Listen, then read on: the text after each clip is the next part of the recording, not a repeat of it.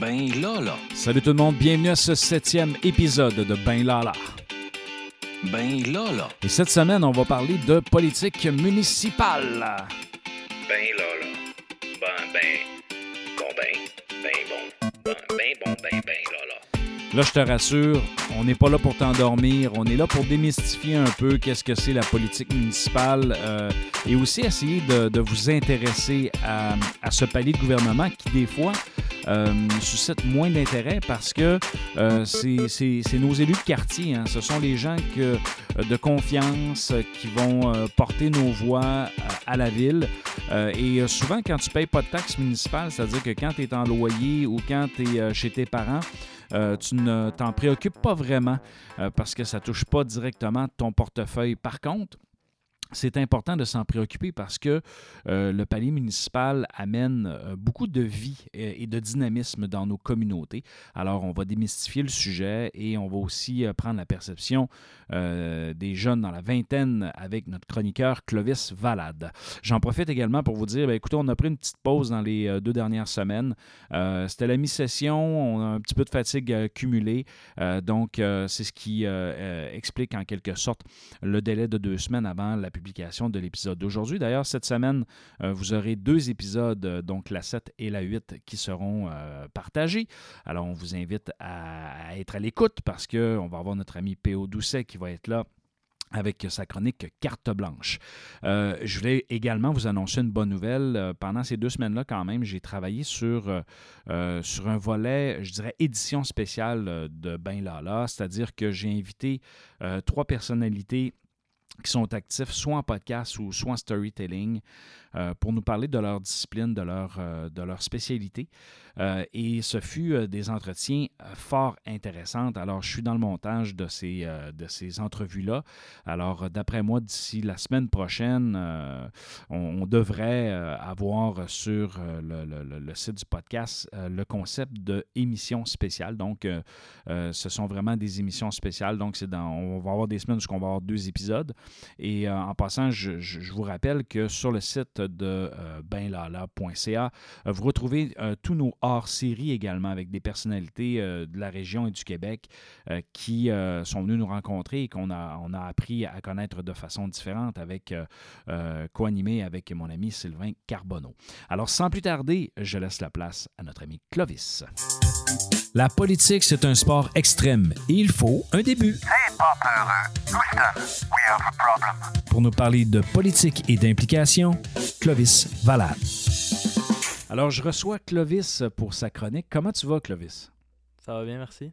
Tu reviens de la mi-session. Est-ce que tu es reposé? Ah, écoute, je suis reposé, euh, ouvert et euh, et, j'en ai bien profité de ma mi-session. Oui, donc c'est bien. Alors, est-ce que, est que pendant la mi-session, tu t'es attardé à ce qui s'est passé à la politique municipale actuellement? Oui, j'ai regardé ça un peu. Là. Ils sont euh, en pleine période euh, électorale. Il y a d'ailleurs un candidat qui s'est désisté euh, euh il pas si longtemps. Dominique Gagnon. Dominique Gagnon, exactement.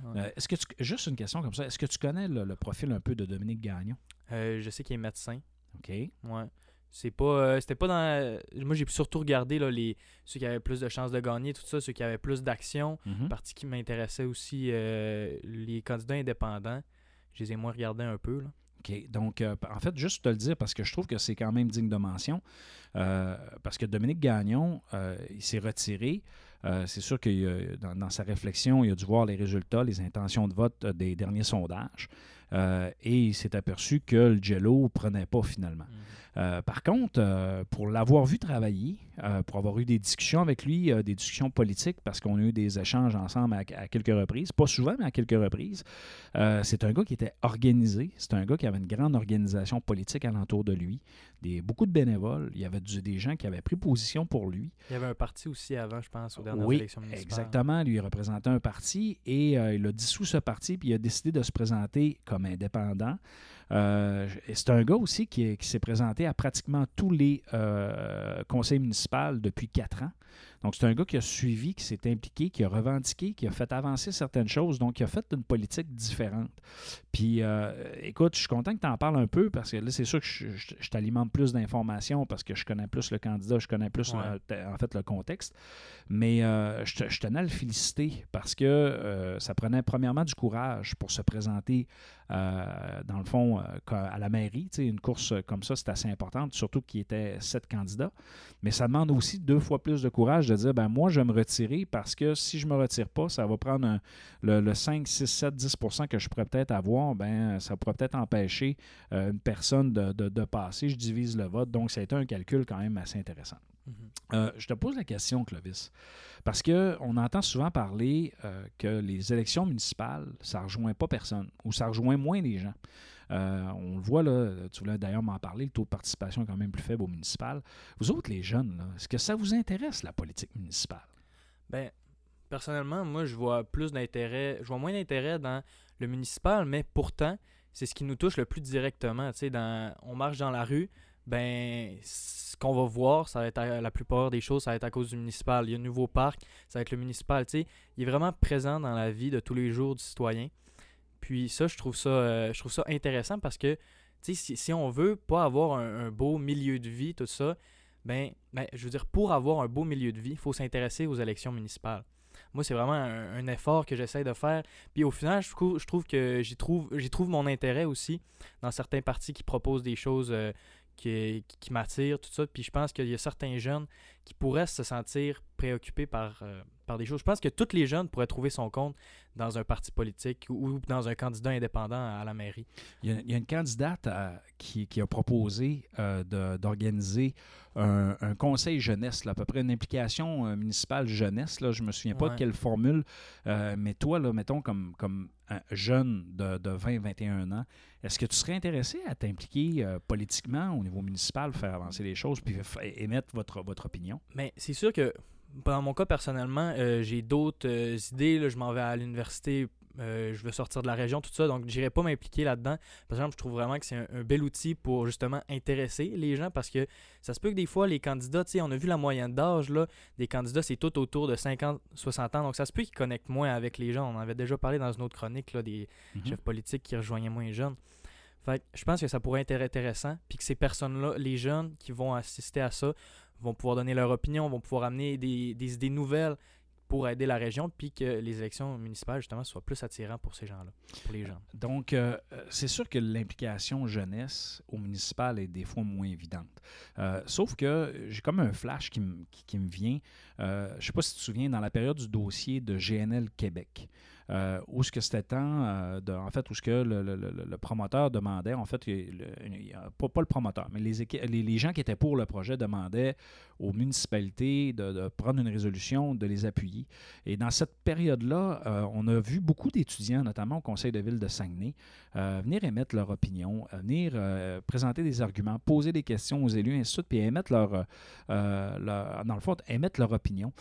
toi, est-ce que tu trouves que c'est une action démocratique intéressante pour les jeunes? dans le fond, d'exercer ça? Ben oui, vraiment. Puis c'est ça, quand on parle des sujets qui touchent les jeunes puis qui vont les intéresser aux, euh, affaires municipales, c'est sûr, c'est plus euh, un sujet qui est perçu négativement. C'est pour ça que les gens participent au, à l'outil démocratique municipal parce qu'ils ne voulaient pas de ce projet-là. Mais euh, par exemple, je suis sûr qu'il pourrait avoir des projets qui soient plus. Qui, qui, touchent plus à leurs intérêts, l'environnement, l'environnement social, plus d'égalité, tout ça, je suis sûr que ça pourrait toucher plus de jeunes qui pourraient euh, manifester de l'intérêt avec des projets plus positifs. C'est sûr que souvent, on a tendance à s'intéresser à la politique municipale quand on commence à payer des taxes. Donc là, souvent, à 20 ans, tu habites encore chez tes parents, tu es encore aux études, donc tu ne payes pas de taxes, mais tu bénéficies de tous les services, puis tu ne sais pas toujours d'où c'est que ça vient. Oui, oui, tu as parfaitement raison. Exactement. Donc là, pour les jeunes qui nous écoutent, là, euh, une ville, ça fonctionne avec des taxes, euh, et c'est grâce aux taxes qui sont payées par résidence et par entreprise qui font en sorte que, bon, sont capables de nous faire des routes, avoir euh, des services d'aqueduc, bâtir des, des, euh, des, parcs euh, et nous offrir des services. Maintenant, Clovis, tu voulais aborder quel sujet? Mais moi, par rapport à ça, le sujet des taxes, il y a une candidate qui est d'ailleurs pour la ville de Sani, qui est d'ailleurs au, top des sondages pour l'instant. C'est Julie Dufour mhm. qui propose de, dans la prochaine année de enlever toutes les taxes foncières pour les propriétaires puis les, les, compagnies. En fait, elle les enlève pas, elle les gèle. Ouais, c'est ça. L'ai pendant un an. Parce que là, il y a une différence. parce que si on les enlève, on enlève tous les revenus à la ville, ça fait pas. c'est pas pareil. Mais ce que je trouvais intéressant, c'est que j'ai lu sa plateforme, puis elle faisait un parallèle entre le gouvernement du Québec paye 10 milliards pour un, tunnel, pour un pont, mais il pourrait peut-être à la place venir nous aider dans nos, dans nos communautés, dans nos villes, puis investir. On n'a pas besoin de 10, de 10 milliards, mais s'il pouvait répartir ce gros montant-là dans toutes les municipalités pour aider à la qualité de vie des citoyens, ça pourrait vraiment euh, alléger les poches des, des, des des, des, citoyens parce qu'ils paieraient moins de taxes pour la ville, puis en même temps, ils profiteraient d'un revenu pareil. C'est sûr que ce qui arrive aussi, c'est que la, au municipal, quand tu parles de gel de taxes, c'est souvent très populaire parce que mhm. quand, tu, quand tu gèles les taxes, ça n'augmente pas, donc c'est de l'argent de plus dans les poches des gens. Donc là, après ça, parce que souvent, ce qui arrive, c'est qu'à Saguenay, les gens, en fait, je dis souvent ce qui arrive, c'est qu'à Saguenay, euh, quand le maire Tremblay a quitté, les gens sont habitués à avoir euh, soit une, faible augmentation ou peu d'augmentation ou pas du tout euh, du compte de taxes. Et là, il y a eu un rattrapage dans les quatre dernières années. Euh, et, ça, ben, les gens ont vu une certaine différence. Quoique la différence n'est pas si importante parce que ce qui est dramatique, tu, sais quoi? c'est pas le fait qu'il y a eu des augmentations de taxes, c'est que le rôle d'évaluation a baissé. Donc, est-ce que tu sais c'est quoi un rôle d'évaluation? Donc, le rôle d'évaluation, là, essentiellement, pour que je te l'explique, euh, c'est que euh, c'est l'évaluation, c'est la valeur euh, foncière qui est établie par bâtiment et par terrain. Donc, quand cette valeur-là descend, ça veut dire que dans le fond, ton parc immobilier et industriel et tout ça a perdu de la valeur. Donc, si tu augmentes le taux de taxe, c'est parce que tu maintiens tes revenus. Mais le problème, c'est que si cette valeur foncière-là descend, ben ça fait en sorte que tu dans le fond ça tu perds de l'argent. Normalement dans un marché qui est en croissance, dans une économie qui est, qui est croissance euh, qui est croissante, euh, normalement le, rôle augmente. Dans le fond la valeur foncière augmente, ce qui fait en sorte que tu payes plus de taxes avec ton taux en question et euh, tout le monde en fait la richesse se crée d'une certaine façon. Donc quand ça baisse, ça veut dire que ça va pas bien économiquement. Mm. Euh, et donc, c'est juste pour ta gouverne et, aussi pour ceux qui nous écoutent, qui ne savent pas c'est quoi un rôle. Mais quand ils font un rôle euh, après un certain nombre d'années, euh, là, à ce moment-là, ils font une évaluation. Est-ce que ça l'augmente? Est-ce que ça la baisse? Ainsi de suite. et là, c'est en lien aussi un peu avec le marché immobilier. Il y a plusieurs facteurs qui viennent en lien avec ça. ceci dit, il y avait une question que tu voulais me parler, entre autres, en ce qui concerne le secteur de Montréal. Oui, c'est ça. Dans Montréal, en fait, il y a deux candidats, c'est sûr, qui, qui qui se disputent la mairie, euh, Coder et, euh, Plante. Euh, par exemple, il y a un troisième candidat qui récolte environ 10% des voix. C'est Balamara Holness pour le mouvement Montréal. Puis lui, il y a, une proposition là, qui a fait polémique de ce temps-là, puis tout ça. Puis on en a beaucoup parlé, surtout qu'on parle beaucoup de langue puis de la mhm. protection du français de ce temps-là. Puis c'est de faire un référendum sur le statut linguistique de Montréal pour rendre la ville bilingue. Donc les personnes ayant comme langue maternelle anglais ou les immigrants, tous ceux qui veulent l'utiliser, auraient tous les services de la ville disponibles en anglais. Donc là, ça pose vraiment une grosse question sur parce que on voit que le français est en chute libre à Montréal, puis c'est surtout là qui est le problème du français au Québec. Donc, euh, c'est ça, c'est une question qui, m'a beaucoup touché. Là. Ben, écoute, parlons-en un peu plus de cette question-là, parce que, effectivement, je trouve ça intéressant que, premièrement, il soulève la question ça veut dire que le positionnement du français, en fait, l'utilisation du français à Montréal est quand même, euh, quand même en retrait. Là. Es-tu d'accord avec moi? Si tu vas à Montréal, tu vas te faire servir premièrement en anglais. Ben, je suis allé pendant ma mi-session, puis c'est fou. Là. Même mes amis, même moi, j'ai des amis que je m'étais fait à mon camp d'anglais. Puis, écoute, ça parle anglais partout. Même eux autres, ils parlent anglais, ils parlent français des fois. Puis, tout le monde est bilingue là-bas. Puis, ça échange beaucoup en anglais ça, c'est ce que je trouve. Euh, c'est que dans le fond, ça. C'est dans le fond, ça sépare Montréal du reste du Québec, qui est mhm. plutôt francophone. Puis eux, ils vont se dire plus montréalais que québécois ou que canadien. On dirait qu'il y a comme une identité à part qui se crée là-bas avec euh, une langue. Puis ça, ben, c'est sûr que ça peut être négatif pour l'unité québécoise, déjà que déjà qu'on est dans un ensemble canadien, puis que l'unité québécoise est plus difficile à faire avec beaucoup d'identité. Ah, tu as raison, parce que la, question identitaire, qui est liée aussi un peu à la question de la langue, quand tu arrives à Montréal, et que là, oui, on, ils parlent l'anglais. Dans le fond, souvent, la, la langue d'usage à Montréal, c'est l'anglais. C'est plate à dire, mais tu vas te faire mm. servir souvent en anglais en premier. Euh, après ça, quand tu veux te faire servir en français, ben, des fois, il y en a qui ne parlent même pas euh, français. Et le multiculturalisme à Montréal est très, très, très, très, très présent. Euh, et, là, moi, j'ai rien contre l'immigration. Rien. Tu sais, je suis un gars inclusif. Là. Aucun, mon, discours est, aucunement empreint de racisme. mais c'est une réalité qu'on voit à Montréal où il y a une, une riche, un, riche, français, riche, diversité. une riche diversité euh, euh, culturelle qui fait en sorte que, bon, euh, il y en a qui vont parler différentes langues et souvent la langue qui va rassembler les échanges va être l'anglais. et de là, puis je trouve ça audacieux. Si, on revient sur la proposition que, en fait, du candidat qui dit faisons un référendum sur l'utilisation de la langue, dans le fond, sur, le, mm. sur l'utilisation de l'anglais. Euh, c'est quand même, euh, en fait, c'est quand même près de la réalité des gens de Montréal. Et tu l'as dit, hein, il y a Montréal et le Québec, euh, parce que souvent le multiculturalisme se situe à Montréal. tu voulais également me parler de M. Legault, hein, mon premier ministre préféré. Oui, il y a eu son discours d'ouverture de la session parlementaire, puis il a abordé des sujets vraiment intéressants comme l'environnement, par exemple. Euh, il y a l'électrification des, transports. Que ça, c'était déjà quelque chose qui était dans son planning, mais quelque chose de nouveau qui est sorti, c'est qu'il a, refusé à extraire tout euh, hydrocarbure sur le territoire québécois. Donc ça, je pense qu'il euh, y avait beaucoup de demandes des partis d'opposition pour que ce soit ça. Puis même s'il avait participé, je pense que c'est dans les années 2012, quand le Parti québécois avait, fait, avait regardé pour l'île d'Anticosti s'il pouvait mhm. retirer des hydrocarbures, mhm. ben la CAQ avait appuyé ça. Donc là, euh, donc là c'est, c'est un gros c'est quelque chose de gros qui se passe en disant ben regardez, il n'y en aura pas.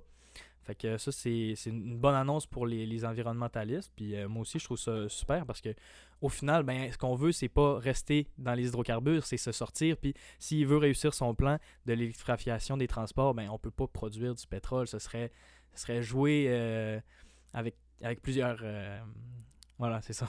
Mais tu sais, euh, la question euh, de l'utilisation du pétrole et de l'utilisation du gaz, euh, il y a quand même souvent deux perceptions. Hein. Puis, tu sais, moi, je suis pour l'environnement, mm-hmm. sauf que je suis conscient d'une chose, c'est que quand, par exemple, dans l'Ouest, ils bloquent le chemin de fer, puis que ça l'empêche d'avoir du gaz naturel ici, euh, et que les entreprises, la majorité des entreprises euh, cette méthode énergétique-là pour être capable de produire, euh, je me dis que la transition énergétique et ce virage-là, notamment sur l'électricité, elle est loin d'être faite.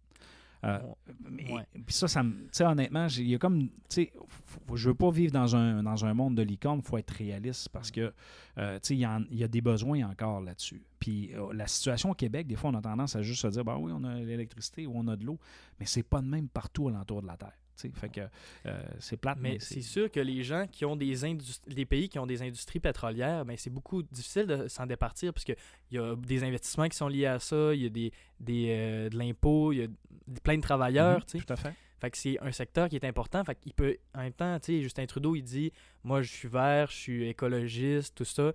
Sauf que en même temps, il y a une grosse. Tout l'Ouest est nourri par cette industrie-là. Fait qu'il peut pas dire du jour au lendemain ou progressivement, même si c'est très difficile à faire, de baisser ça puis d'essayer de remplacer. Parce que là, il faut remplacer ces emplois-là, il faut remplacer toute cette puis ils se sont beaucoup enrichis, tu sais, admettons les Albertains, là, avec ça, ils n'ont même plus de, taxes euh, provinciales. Et, d'ailleurs, tu sais que là-bas, euh, ils ont même proposé de faire un vote sur, euh, sur la péréquation, de dire est-ce qu'on se retire ou on ne se retire pas de la péréquation. C'est quand même, tu sais, là-bas, c'est un enjeu, une discussion qui est totalement différente. Donc, mais j'aime ce que tu dis par rapport au, fait, tu sais, moi, ce que ça me dit, c'est que oui, il y a des perceptions et des contextes par rapport à l'utilisation du, du, pétrole. Euh, du gaz et des, énergies fossiles différentes un peu partout. Et ça a des impacts économiques aussi et ça a des impacts euh, sur nos sociétés. Mais euh, ça ne veut pas dire qu'au contraire qu'il faut retirer ça du revers de la main, mais soyons juste conscients de notre point de départ. Euh, euh, dans, dans, notre vision sur l'environnement et sur cette transition-là, il faut être conscient du point d'où c'est qu'on part. Puis malheureusement, le gouvernement, il a un pouvoir sur elle, sur son pouvoir réglementaire, mais les entreprises, elles, qui investissent et qui doivent payer, mhm. ben, il va falloir qu'elles soient aussi appuyées dans, leur, dans cette transition-là parce qu'eux autres, ils veulent, la rentabilité. mais, mais oui, je suis d'accord, mais mettons, là, il y, a, un scandale qui est sorti cette semaine. L'entreprise Total, l'entreprise euh, d'extraction d'hydrocarbures française, il y avait ils ont trouvé des études qui euh, en, en 1971, ça a été euh, l'entreprise était déjà au courant de, du réchauffement climatique puis du dérèglement qui était causé à cause de l'exploitation de pétrole puis de cette source d'énergie-là. Donc, ils étaient au courant, mais ils n'ont rien fait. Ils ont continué quand même de l'exploiter pour s'enrichir. Il ne faut pas non plus que ça devienne euh, une raison, ça soit la seule raison de continuer dans les hydrocarbures, de se dire Ah, c'est parce que ça donne des emplois, parce que c'est enrichissant, tout ça. À un moment donné, il faut prendre des décisions concrètes pour vraiment avoir un virage, même si on part d'un point ben il faut, faut qu'on se rende là, à ce point-là, puis assez rapidement, si on veut pas laisser trop de séquelles à notre planète pour nos générations futures. Donc toi, Clovis, tu ferais quoi comme, euh, comme mesure? Qu'est-ce que tu appliquerais concrètement? Ben moi, je trouve que c'est une super idée de, déjà en partant euh, l'électrification des transports. Nous, notre mm-hmm. électricité ben, est faite proprement. Aux États-Unis, c'est un autre problème, ça. Mais euh, c'est surtout ça. Puis c'est sûr, les projets, moi je suis sûr qu'on pourrait avoir des projets comme, admettons, GNL Québec, ben si on veut se rendre à notre objectif, c'est pas des projets qui vont nous porter vers l'avenir. Donc des mais il y a certains projets qui peuvent on peut concilier l'économie avec l'environnement. Il y a certains projets comme mettons euh, les serres nordiques là, à Normandin, mm-hmm. ils pourraient en avoir au Saguenay plus parce que pour l'hiver en plus, on est dans une euh, on veut favoriser notre industrie locale, tout ça. Ça serait super intéressant, super profitable, puis ça créerait des emplois. Donc, c'est plus des industries comme ça que moi je vois qu'on pourrait, avec ça qu'on pourrait faire la transition écologique. OK. Ben écoute, euh, ça va être une question qu'on va y revenir, euh, Clovis. Ah, euh, c'est plate que je t'enseigne plus parce que j'aurais pu te, te, faire un devoir en disant écoute, prépare-moi ton plan de transition énergétique. Me ça. J'aurais aimé ça. D'ailleurs, je pourrais peut-être, si je donne commerce international à l'hiver, je pourrais peut-être faire travailler là-dessus, en tout cas un travail là-dessus pour voir la perception des étudiants. Écoute, Clovis, on se reparle la semaine prochaine, nous, parce que d'ici le 7 novembre, qui est la date des élections municipales, on va, on va parler un peu plus d'élections. On va essayer d'intéresser les gens aussi à en fait, surtout nos jeunes, à s'y, en fait, à s'y attarder, euh, parce que, veut, veut pas, ça, a une incidence directement euh, sur, dans le fond, sur notre milieu de vie, mais euh, aussi auprès de nos représentants provinciaux et représentants fédéraux, parce que nos élus municipaux, c'est souvent eux qui vont propulser les dossiers, qui vont les causes. exactement, qui vont bâtir les dossiers avec ces, ces différents paliers-là politiques. Alors, c'est important de s'y s'y attarder finalement. Donc, merci beaucoup, euh, Clovis. Est-ce que tu avais d'autres. Euh, est-ce que je te laisse le mot de la fin? Ben, merci beaucoup, Benoît. Ça m'a fait plaisir de parler de ça. Puis on va en reparler plus en détail euh, avec plus d'informations. Puis j'ai hâte. Parfait, good. Alors, c'est ce qui complète notre septième épisode. Merci d'être présent et d'être à l'écoute. Alors, je vous rappelle que si vous voulez nous suivre sur les réseaux sociaux, c'est Ben Lala Balado. Alors, vous pouvez cliquer j'aime sur notre page Facebook. Et vous pouvez également nous suivre sur notre site web www.benlala.ca. Et euh, je vous rappelle qu'on est disponible sur toutes les plateformes. Alors, euh, il me reste qu'à vous dire ciao, ciao!